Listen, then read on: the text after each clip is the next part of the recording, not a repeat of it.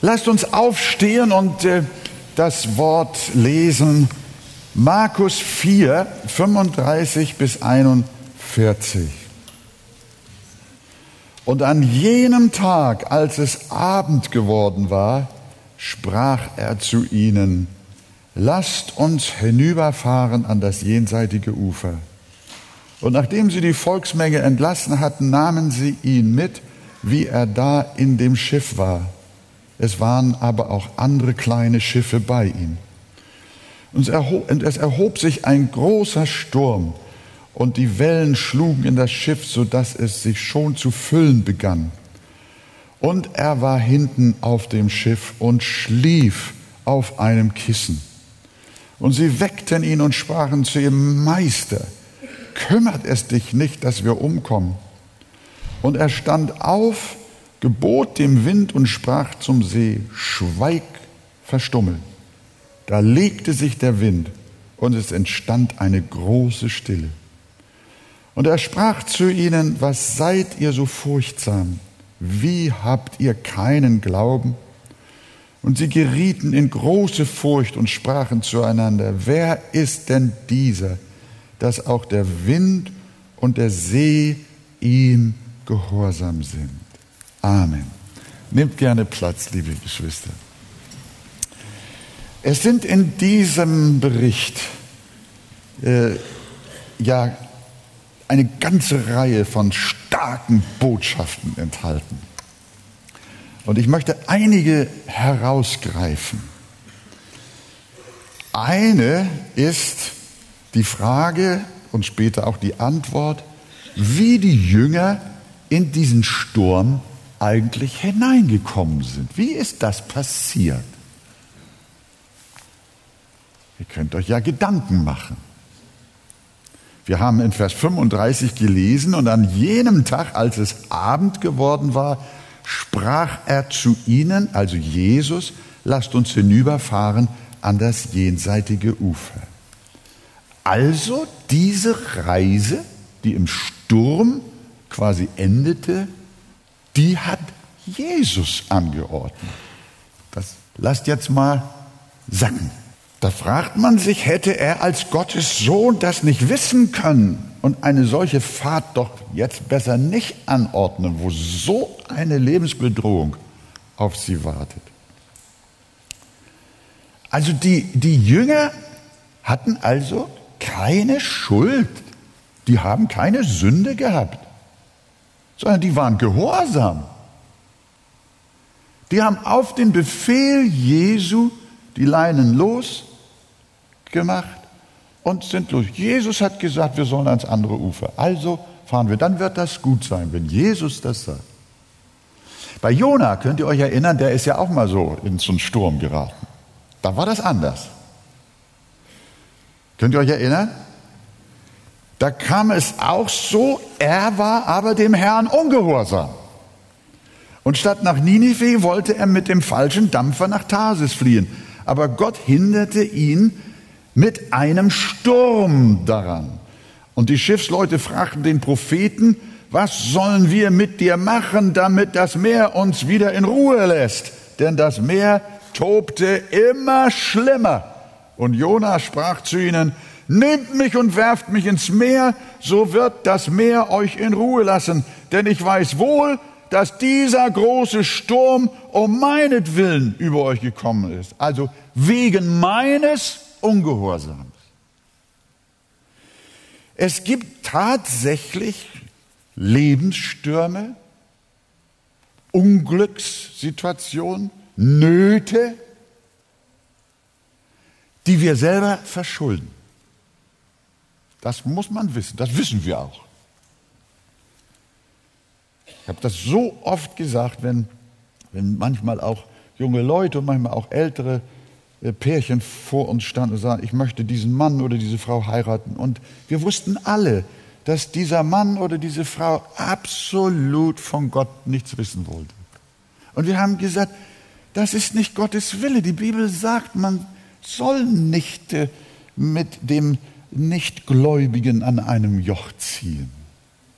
Die Bibel äh, lehrt uns, dass wir einander heiraten sollen und es soll in dem Herrn geschehen. Wie kann ein Ungläubiger, vielleicht sogar ein Gottloser Bräutigam oder Braut, wie kann ein Gottloser im Herrn eine Ehe eingehen? Das geht nicht. Aber sie tun es denn. Und hinterher dann haben wir manchmal solche schrecklichen Angelegenheiten. Raufen sie sich den Kopf und sagen, hätte ich doch, hätte ich doch, hätte, hätte ich doch auf den Pastor oder auf das Wort gehört. Das ist jetzt nur ein Beispiel. Es gibt viele andere Dinge im Leben, von denen wir genau wissen, wir sind da Gott aus der Schule gelaufen. Wir haben unser eigenes Ding gedreht und nun müssen wir die Suppe auslöffeln, die wir uns eingebrockt haben. Und so war das bei Jona. Und Gott sandte einen Sturm, weil Gott ihn korrigieren wollte. Er hat ihn nicht aufgegeben. Nein, das hat er nicht. Aber die Jünger, die waren nicht ungehorsam, sondern sie befolgten einen Befehl Jesu. Sie taten, was er ihnen gesagt hatte und kamen trotzdem in Not. Jemand hat mal gesagt, wie, kann, wie könnt ihr denn als Gemeinde so viel Schwierigkeiten haben? Da kann doch Gott nicht drin sein. In diesem oder jenem Projekt. Na, hör mal, wenn Gott in einer Sache ist, bedeutet das noch lange nicht, dass es deshalb keine Schwierigkeiten gibt. Nein, aber wir müssen feststellen, die Jünger hatten absolut äh, waren absolut im Gehorsam und man müsste eigentlich sagen, schöne Aussicht. Man tut alles, was Gott will und landet dann in einem solchen Desaster. Liebe Gemeinde, das kann passieren. Es gibt selbstverschuldete Nöte und auch solche, die vom Teufel und dem Bösen verursacht werden. Aber es gibt auch Leid, das Gott über uns bringt auch wenn wir artig sind. Und diese Sturmnacht hatte kein geringerer als Jesus selbst den Jüngern beschert. Frank hat das in dem Psalm gelesen, Psalm, was war das, Psalm 107, glaube ich. Da wird das Gott bringt den Sturm ins Leben. Er stillt, aber er schafft ihn auch. Warum? Was ist der Grund? Warum schickt Jesus seine Jünger samt seiner selbst in dieses Unwetter? Es ist Training, geistliches Training, wie beim Hochsprung. Ich war früher als junger Mensch äh, ein relativ guter Sportler und da gab es da so Schulwettbewerbe unter den Schulen in Hamburg. Schulsportfest. Und dann hatte der Lehrer festgestellt, dass ich ganz gut hochspringe. Und dann hat er zu mir gesagt, Wolfgang, du musst heute hier bleiben. Ich möchte mit dir noch ein paar Sonderübungen machen. Das hat mir überhaupt nicht gefallen. Die konnten alle nach Hause gehen und den Sommer genießen. Und ich sollte da am Nachmittag mit dem Lehrer und noch ein paar auserwählten Sondersprünge machen. Und dann hat er da eine Latte hingesetzt und dann habe ich das schön überspringen können. Und dann dachte ich, nun bin ich auch erlöst. Stattdessen setzte die Latte immer höher. Ich denke, jetzt springst du mal extra dagegen, damit endlich Schluss ist. Aber ich habe dann natürlich auch gerne ihm zeigen wollen, dass ich springen kann. Da hat der immer und immer, und mitunter bin ich tatsächlich gegen die Latte und habe sie gerissen da dachte ich, kann ich deswegen nach Hause? Nein, ich musste immer wieder und immer wieder üben. Später habe ich dann tatsächlich auch mit dazu beitragen können, dass unsere Schule einen Preis bekommen hat. Und mir wurde eine Siegerehrung zuteil. Aber das ging nur durch außergewöhnliches Training. Der Lehrer schickte mich in Schwierigkeiten. Ich habe gelesen, auch Mose berichtet davon, wie ein Adler seine Jungen aus dem Nest schmeißt. Das ist ja auch ein Phänomen im Tierreich. Unter den Vögeln, besonders auch die Adler. Die, die Kleinen können noch nicht fliegen, schmeißen sie einfach aus dem Nest. Und dann flattern sie da von der Felswand oder von irgendeiner Höhe. und flattern und flattern und flattern und flattern. Und der Adler, der fliegt immer drüber weg und lässt die da sinken und kreischen und machen und tun. In ihrer Todesangst. Und wenn es ganz gefährlich wird, dann macht der Adler, das Muttertier, einen Sturzfluch und breitet die Flügel aus, sodass die Kleinen auf den Flügeln landen können. Und dann schiebt er sie wieder zusammen auf seinem Rücken mit einem Flügelschlag und dann geht es wieder hoch und die Prozedur fängt wieder von vorne an. Das ist hart für die Kleinen. Das ist Sturm. Aber es muss sein, sonst sind sie nicht lebensfähig. Sonst lernen sie nicht fliegen. Nur im Nest zu bleiben bedeutet Tod. Und so ist das auch mit uns. Jesus schmeißt uns aus dem Nest. Jesus setzt die Latte immer höher. Jesus trainiert, fordert uns, lehrt uns glauben. Das Training, das Jesus mit den Jüngern durchführte, war ein Glaubenstraining. Sie sollten lernen, in Anbindung an ihren Herrn über den Dingen zu stehen, Überwinder zu sein. Sie glaubten alle schon an Jesus. Ja, das taten sie und hatten ihm auch schon in manch einer Lage vertraut. Aber aus Anfängern im Vertrauen sollen Fortgeschrittene werden. Und darum stellt er ihnen eine schwere Aufgabe. Er führte sie bis an den Rand des Todes. Und da sollten sie Glauben und Gott Vertrauen üben. Sie sollten gereifte Christen werden, die in jeder Lage sicher sind und dem allmächtigen Gott vertrauen und wissen, dass es ihn gibt. Und deshalb erhob sich ein großer Sturm.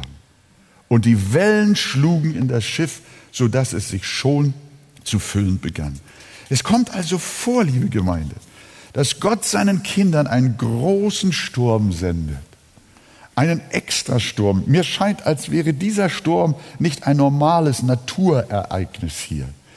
Denn Petrus war ja ein Fischer und der hat doch schon viele Stürme auf dem See Genezareth erlebt. Der war eigentlich sturmerprobt und wettererfahren. Eigentlich hat diesen Mann ein solches nicht mehr umhauen können, was man unter dem Begriff Naturereignis stellen kann. Ich glaube, dieser Sturm, der, der kam extra. Das ist so wie mit dem Fisch vom Jona. Das, das war eine extra Erschaffung von Sturm die auch den Petrus menschlich überforderte, die seinen Glauben testen musste. Und so sendet Gott dir auch manchmal einen Extrasturm.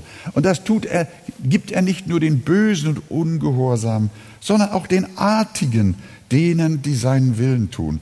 Das ist ein wichtiger Hinweis, denn oft fragen sich Christen, warum passiert das gerade in meinem Leben? Und dann forschen sie akribisch nach ihren Sünden und suchen sogar nach vorgeburtlicher Schuld, nach den Sünden ihrer Mütter und Väter. Viele spekulieren auch darauf, ob sie nicht möglicherweise unbewusst oder unwissend im Okkulten verstrickt seien. Und wenn sie alles lückenlos aufgearbeitet haben, dann hoffen sie, wird der Sturm sich legen und das Leiden verschwinden. Wir haben schon gesagt, natürlich müssen wir unser Leben überprüfen, ob wir ähnlich wie Jona was zu korrigieren haben in unserem Leben. Das ist nicht auszuschließen. Aber wenn wir das getan haben, dann müssen wir jetzt nicht in einen verrückten äh, äh, Perfektionismus äh, verfallen und äh, in eine Sündenspekulation in unserem Leben abgleiten, weil wir glauben, es muss ja immer was vorliegen, sonst könnte mir so etwas ja gar nicht passieren. Nein, nein, das dürfen wir hier lernen. Wir lernen, dass die Jünger gar nicht gesündigt hatten, genauso wenig wie der Blindgeborene. Seinetwegen fragten die Jünger, Meister, wer hat gesündigt, sodass dieser blind geboren ist, er oder seine Eltern? Jesus antwortete, weder dieser hat gesündigt, noch seine Eltern, sondern an ihm sollten die Werke Gottes offenbar werden. Auch an den Jüngern im Sturm sollten die Werke Gottes offenbar werden. Sie sollten lernen, reif im Glauben zu werden. Sie sollten stark im Gottvertrauen werden. Sie sollten starke christliche Persönlichkeiten werden, die nicht nur bei schönem Wetter im Glauben standen, sondern die auch in allen Lagen von dem Herrn vertrauten, stabile Christen braucht das Land, braucht das Reich Gottes, braucht auch unsere Gemeinde. Und du brauchst es, dass du stabil wirst und dich nicht von allen möglichen Angriffen durcheinander und beirren lässt. Nein, durch kein noch so großes Unglück sollst du dich im Glauben erschüttern lassen. Die Jünger waren noch nicht so weit, auch wir sind noch nicht so weit und darum hat es diese Geschichte gegeben. Dann kommt ein nächster Gedanke in der Geschichte vor, soweit ich das herausfinden konnte. Jesus fährt also in die Nacht mit seinen Jüngern. Das Schöne ist ja, dass Jesus nicht ausstieg und gesagt hat, fahrt ihr mal los. Ist das gut? Jesus hat auch, Gott hat auch nicht die drei Männer alleine im Feuerofen gehabt, sondern der vierte war auch da. Könnt ihr euch erinnern? Und äh, finde ich toll, Jesus geht mit. Aber äh, eigentlich hätte er doch wohl wissend, was gleich passieren wird, hätte er doch sagen müssen, äh, meine lieben Jünger, kommt mal, ich muss euch was erzählen. Das kann jetzt also eine ziemlich schwierige Seefahrt werden. Da wird ein Sturm kommen.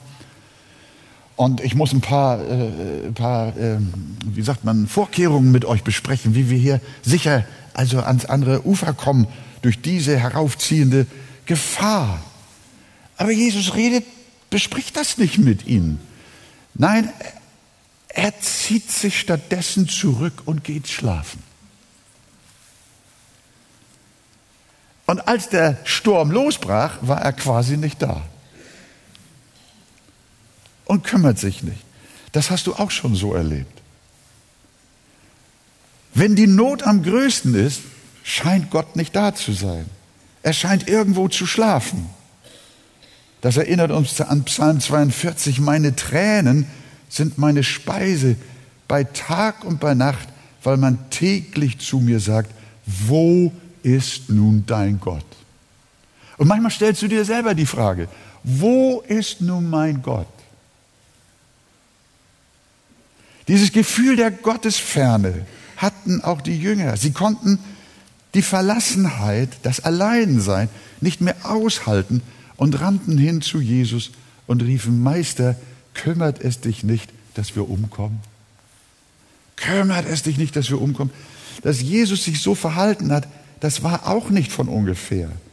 Er hat sie bewusst allein gelassen. Er hat sich zurückgezogen, aber war doch im Boot. Er hat sie allein gelassen, ohne sie allein gelassen zu haben. Er warf sie quasi ins Wasser, damit sie schwimmen lernen, damit sie Gott vertrauen lernen. Und wenn wir das Empfinden haben, dass Gott nicht mehr da ist, dann lasst uns an das Wort denken, einen kleinen Augenblick habe ich dich verlassen, aber mit großer Barmherzigkeit werde ich dich sammeln. Solltest du, liebes Gotteskind, im Augenblick in einer solchen Situation vielleicht sein, dass du das Gefühl hast, Gott hat mich verlassen. Ich bin mit meiner Not allein. Dann darf ich dir zurufen, es ist nur ein kleiner Augenblick. Gott möchte, dass du in diesem kleinen Augenblick lernst, dennoch an ihm zu bleiben. Dennoch ihm zu vertrauen. Der Herr lässt uns aus Übungsgründen manchmal ein Stück weit allein, um uns etwas von ihm zu zeigen, was wir vorher noch nie gesehen haben. Jesus möchte, dass wir immer mehr von seiner Herrlichkeit und von seiner Macht erkennen. Und so lass auch deine Not jetzt in dem Wissen geschehen, dass Gott Großes mit dir vorhat. Du bist nicht am Ende. Und Gott ist noch lange nicht am Ende, sondern das, was du jetzt erlebst, ist nur der Anfang einer großen und herrlichen Sache. Gott bereitet eine wunderbare Geschichte in deinem Leben vor. Aber er zieht sich einen kleinen Augenblick zurück. Er zieht sich vordergründig zurück, bereitet hintergründig aber Gewaltiges. Und wenn Menschen von deiner Seele sagen, sie hat keine Hilfe bei Gott, dann antworte solchen Leuten im festen Vertrauen, ihr werdet euch noch wundern. Gott tötet, aber er macht auch wieder lebendig. Er zerreißt, aber er verbindet auch wieder. Er zerschlägt, aber er heilt auch wieder. So arbeitet Gott mit uns auf sein großes Ziel hin, das er mit uns hat, damit wir am Ende so sind wie Jesus. Sein Wesen, seinen Charakter, seine Natur soll auch unser Wesen sein und unsere Art sein. Wir sollen Jesus Christus immer ähnlicher werden, damit wir bereitet sind auf den großen Tag, wenn wir in die Herrlichkeit gerufen werden. Gott hat ein großes Ziel mit uns vor. Und er hat dazu allerlei Übungen im Gepäck. Denn in Wahrheit verlässt Gott euch nie, sondern er hat nur Gutes im Sinn. Auch das hatten die Jünger noch nicht drauf. Das mussten sie erst noch lernen, noch in derselben Nacht. Eine dritte Botschaft, wie ich finde, ist Jesu Schlaf selber. Ein Vorbild, dass Jesus sich unmittelbar vor diesem Hurrikan oder wie, es, wie wir ihn nennen mögen, noch schlafen legt und sich dazu noch ein extra Kissen geben lässt, ist auch eine Botschaft, ist eine Wahrheit, ein Lehrstück. Jesus hat ihnen damit im Nachhinein gezeigt, wie unsere Haltung in Notsituation sein sollte. Ein, ein, eine starke Lehre in dem praktischen Beispiel. Wie sollen wir uns verhalten als Christen in Notsituationen? Die Ruhe bewahren. Aber nicht die Ruhe aus uns selber, sondern die Ruhe im Vertrauen auf Jesus. Im Vertrauen auf Gott, wie auch Jesus dem Vater vertraute. Ihr wisst, dass Petrus das dann nachher im Laufe der Jahre und auch im Laufe seines Dienstes und seiner Nachfolge auch allmählich gelernt hat. Hier im Boot geriet er noch in Panik. Aber später, als Jakobus schon mit dem Schwert umgebracht worden war, sein Bruder, hatte Herodes auch Petrus ins Gefängnis gesteckt mit der Absicht, ihn umzubringen. Und als nun Herodes, so lesen wir in Apostelgeschichte 12, als nun Herodes ihn vorführen wollte, schlief Petrus in jener Nacht zwischen zwei Kriegsknechten mit zwei Ketten gebunden und Wächter vor der Tür bewachten das Gefängnis. Jetzt hat er das genauso gemacht wie sein Meister. Jesus schlief auf dem Boot im Sturm und Petrus hatte gelernt, wenn es brenzlig wird, leg dich am besten schlafen. Das ist eine gute Idee, finde ich. Machst du das auch immer so? Na, ich glaube, dass äh, ihr das auch schon versucht habt, aber es will nicht immer gelingen. Aber wir sehen, ein Engel war nötig bei Petrus. Der hatte das so gut gelernt. Der hat das so gut von Jesus übernommen, dass selbst ein Engel nötig war. Der kam mit hellem Licht in die Zelle. Petrus wurde dadurch noch nicht aufgeweckt, sondern der Engel musste ihn stoßen. Hey, Apostel! Und rüttelt ihn wach. Dieser Petrus hatte keine Dosis Schlaftabletten eingenommen. Nein, er hatte Frieden im Herzen, er hatte Gottvertrauen. Derselbe Petrus, der auf dem See Genezareth noch in Panik verfiel, ist in Gefängnisketten jetzt die Ruhe selbst, der Friede selbst, der Glaube selbst.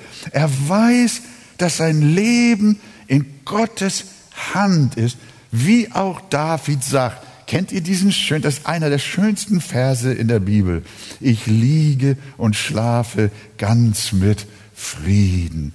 Denn allein du, Herr, hilfst mir, dass ich sicher wohne. Sagt ihr Amen dazu? Finde, ihr seid heute so ruhig hier. Oder schlaft ihr etwa? Ja. Also, wir sagen es mal zusammen. Ich liege und schlafe ganz mit Frieden, denn allein du, Herr, hilfst mir, dass ich sicher wohne. Ein super Wort. Ja, Jesus hat uns das gezeigt und wir dürfen das durch den Heiligen Geist nachahmen, ja, nachbilden, Jesus nachfolgen. So möchte ich dir Mut machen. Jesus hatte volles Vertrauen zu seinem himmlischen Vater. Deshalb wohnte er sicher auch auf der tobenden See. Der Vater hat alle Dinge in seiner Hand, auch unser Leben. Ich wünsche euch ab heute, dass ihr in jeder Nacht gut schlafen könnt. Aber nicht mich anrufen dann, nicht?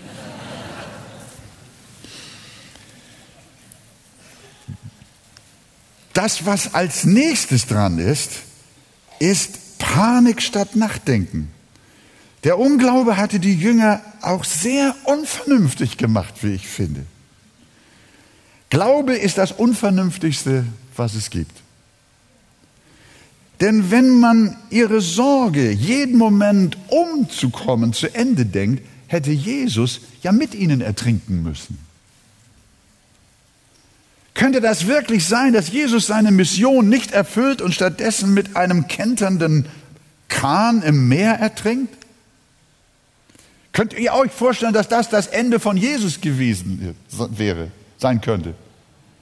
Da in so einem, Bub, Bub, nee, wir hatten ja keinen Motor, den gab es noch nicht. Aber, aber das ist so ein elender Kahn, da so ein Fischerboot gewesen. Vielleicht passten da 10, 12, 15 Menschen rauf. Größer ist das Schiff nicht gewesen. Und könnt ihr euch vorstellen, dass Jesus im Sturm, Jesu Ende im Sturm ertrinken? Könnt ihr euch das vorstellen? Ich nicht. Eigentlich hätten sich das die Jünger auch nicht vorstellen dürfen. Sie haben gerade gesehen, wie Jesus Kranke geheilt hatte, Lahme geheilt hatte, Sünden vergeben hatte, Dämonen ausgetrieben hatte, wie er Wunder getan hat, über Wunder und sich als Sohn Gottes offenbart hatte. Und sie wussten genau, dass er der Messias ist und dass er nicht irgendeiner ist. Liebe Jünger, nun macht mal halblang. Seine Feinde haben es nicht geschafft, ihn vor seiner Zeit zum Abhang, vom Abhang des Berges zu stoßen und ihn töten, zu töten. Wie sollten jetzt einige Wellen im See Genezareth den Messias an der Ausführung seiner Mission hindern können? Sie hätten nur ein wenig nachdenken müssen und sofort hätten sie gewusst, Jesus Christus, der soeben Lahme geheilt und Dämonen ausgetrieben und viele Wunder getan hat, der soll jetzt aus Versehen ertrinken. Aber die Panik vertreibt jeden vernünftigen Gedanken. Kennt ihr das? Da kannst du nicht mehr klug sein. Jeder Rest von Glauben verschwindet, wenn die Panik kommt. Aber wie gut, dass Jesus doch mit ihnen im Schiff war. Er nimmt ihnen das nicht übel. Er weiß ja, sie sind wie die fliegenden, wie die, wie die flatternden jungen Adler, die noch nicht fliegen können, die das erst lernen müssen. Und er nimmt ihnen auch nicht übel, dass äh, die Jünger ihn schließlich anranzen und sagen, Meister, kümmert es dich nicht, dass wir umkommen. Das ist auch so schön, müsste man sagen. Meister, kümmert es dich nicht, dass wir umkommen. Was mit dir ist, das ist mir ist egal, nicht? Jetzt müsst ihr euch mal so, man muss sich immer so in die Sätze so reinfällen, was da wirklich geschrieben ist. Meister, kümmert, kümmert es dich nicht, dass wir, dass wir umkommen. Oh, ja, und doch war ihr Schrei ein Gebet in der Not, dass wir auch beten sollten. Wenn wir in unserem Unglauben von der Angst gepeinigt werden, dann kannst du nicht stille bleiben, Du kannst nicht die Ruhe bewahren. Du hast das Training noch nicht bestanden. Und jedes Mal reißt du die Hochsprunglatte äh, äh, ab und da, die Latte fällt runter. Dann hast du bei Gott aber immer noch eine Option. Und wisst ihr, was das ist? Das finde ich auch so schön. Das ist das Gebet in der Not. Kennt ihr das? Rufe mich an in der Not. So will ich dich erretten und du sollst mich preisen. Wenn du gerade jetzt in deiner Not zum Herrn rufst, dann wird er dich nicht zurückstoßen, weil du vielleicht nicht die richtigen Worte gefunden hast. Gott wird dich hören. Er tut, was die Gottesfürchtigen begehren. Ich habe ja in meinem Leben oft schon in meiner Not, aus tiefer Not zu Gott geschrien. Darf ich mal fragen, wer von euch hat auch schon aus tiefer Not zu dem Herrn gerufen? Kennt ihr das? Danke. Ich, eine Sache, ich habe sie euch schon erzählt, vielleicht schon zweimal oder dreimal, aber das sind so die Lebenserfahrungen, die man so macht im Laufe des Lebens. In jungen Jahren äh, bekam ich die böse Nachricht, dass ich eine unheilbare Nierenerkrankung habe. Und die Ärzte wollten anfangen, mir zunächst mal eine halbe Niere wegzunehmen. Das ist diese berühmte Schrumpfniere, die am Ende an der Dialyse endet. Damals war Dialyse nur noch halbes Leben oder weniger. Und wir hatten zwei kleine Kinder und Christian war unterwegs und in dieser Phase kommt diese Nachricht. Ich bin aus dem Krankenhaus raus. Wir wohnten in der Nähe, in Stade, wir wohnten in der Nähe des Kreiskrankenhauses. Und ich habe zu Gertrud gesagt, was soll ich machen? Ich war in Panik. Ich war noch ein junger Pastor. Heute hoffe ich, dass mir das nicht nochmal wieder passiert. Und ich sage, ich brauche Älteste. Ja, die sind alle auf der Arbeit die sollen mich mit Öl salben. Da war ich so in Not. Da habe ich zu meiner Frau gesagt, Gertrud, hast du eine Flasche Öl? Ich bin auch Ältester. Ich salbe mich selber. Dann bin ich unter die Dusche, aber jetzt schaltet ihr eure Fantasie aus, nicht? Und habe mir unter Notschrei die ganze Flasche Öl über, über den Kopf geschüttet bis es zu, bei den Füßen ankam. Ich habe gesagt, Herr Jesus Christus, heile mich, rette mich. Und ihr seht ja, was er getan hat. Ich bin immer noch hier.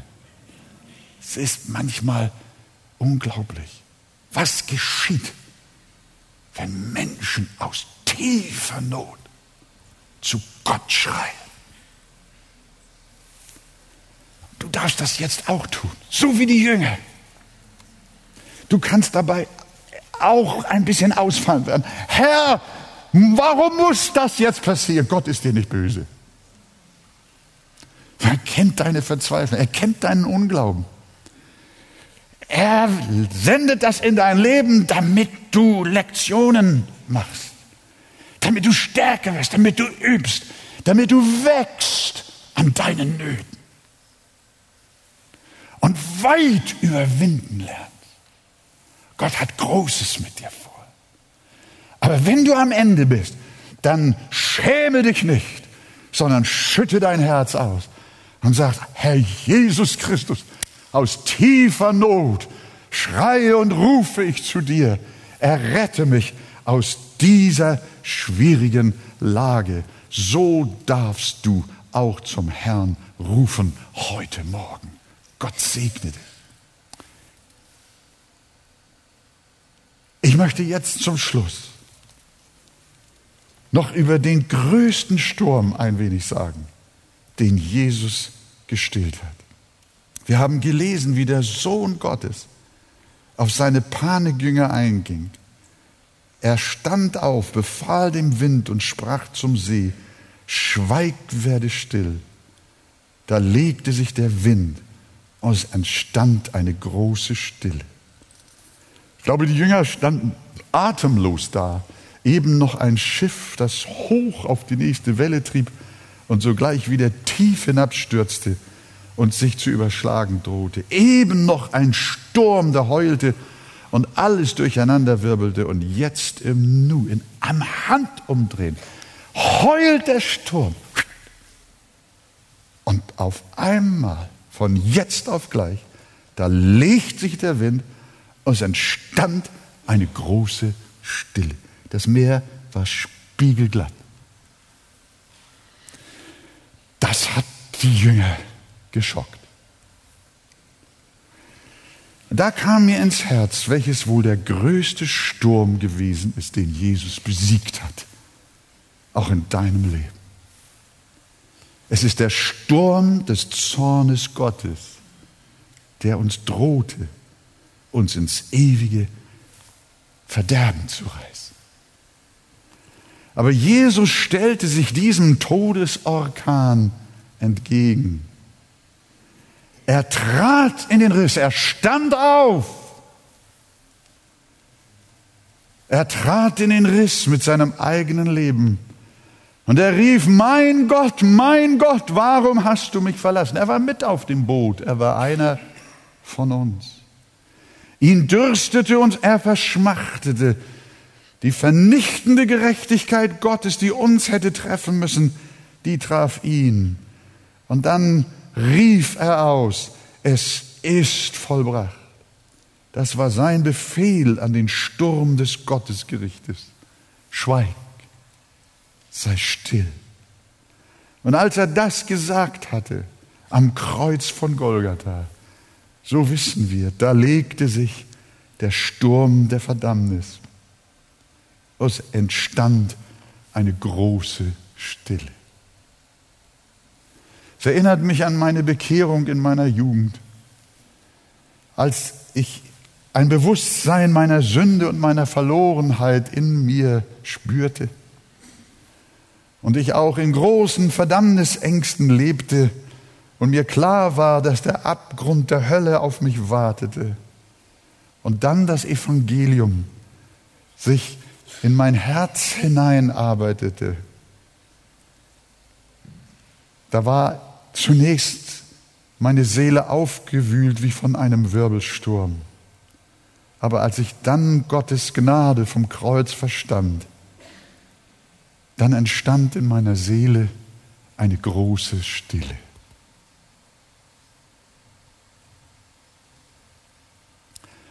Und das ist bis heute noch so. Gibt so viele Dinge, die wir falsch machen im Leben, auch als Christen, die wir auch möglicherweise nicht wieder gut machen können. Und wenn wir über alles nachdenken, immer wieder kommen Christen zu uns und sagen, wird das auch gut gehen mit mir? Ich habe so viel Mist gebaut in meinem Leben. Und das stürmt in deiner Seele. Die Anklage ist da, die Selbstanklage die Anklage des Bösen ist da. Und auch andere Menschen klagen dich an, deine Kinder, deine Eltern, dein Mann, deine Frau, dein Arbeitgeber. Sie klagen dich an. Und du hast große, große Not, ein Sturm in deinem Leben, ein Sturm der Schuld. Aber du darfst immer wieder hören, Jesus sagt, deine Sünden sind dir vergeben. Und es entsteht eine große Stille. Und wenn ich dieses sagen darf heute, möglicherweise nur für einen einzigen hier in unserer Mitte, dann ist das genug. Gott möchte den Sturm in deinem Leben stillen. Wir sind oftmals Zeuge geworden, wie Menschen eben noch weinten, seufzten und manchmal sogar schrien, ob sie denn auch selig werden könnten. Verdammnisängste plagten sie manchmal eine lange Zeit. Aber dann gab Gott ihnen das Geschenk, an Christus glauben zu können und ihm zu vertrauen, dass er für alle ihre Schuld am Kreuz bezahlt hat. Für jede Sünde, für jedes Versäumnis, für jedes böse Wort. Und dann standen die eben noch aufgewühlten Menschen von ihren Knien auf und manchmal sogar vom Erdboden. Und eine Stille und ein Friede von Gott war über sie gekommen und sie wurden ganz ruhig. Manchmal fielen sie uns sogar um den Hals und weinten nur noch vor Dankbarkeit in aller Stille. Liebe Gemeinde, ihr wisst das, das ist einer der, das ist der schönste Moment, den ein Menschenkind überhaupt erfahren kann, wenn ihm seine Sünden vergeben werden. Dann entsteht durch die Macht von Golgatha eine große Stille. Der Text sagt, Markus berichtet ihn, er sagt, es kam ein großer Sturm. Und dann sagt er, es wurde eine große Stille. Ich wünsche dir diese große Stille, diesen Frieden mit Gott in deinem Leben, in deinem Herzen.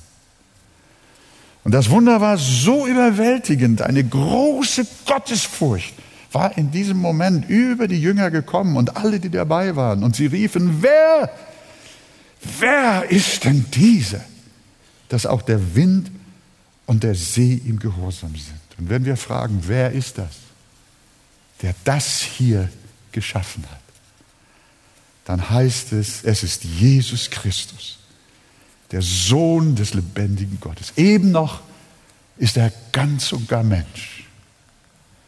Er ist schwach, er ist müde von seinem fast endlosen Dienst an den Kranken, an den Schwachen.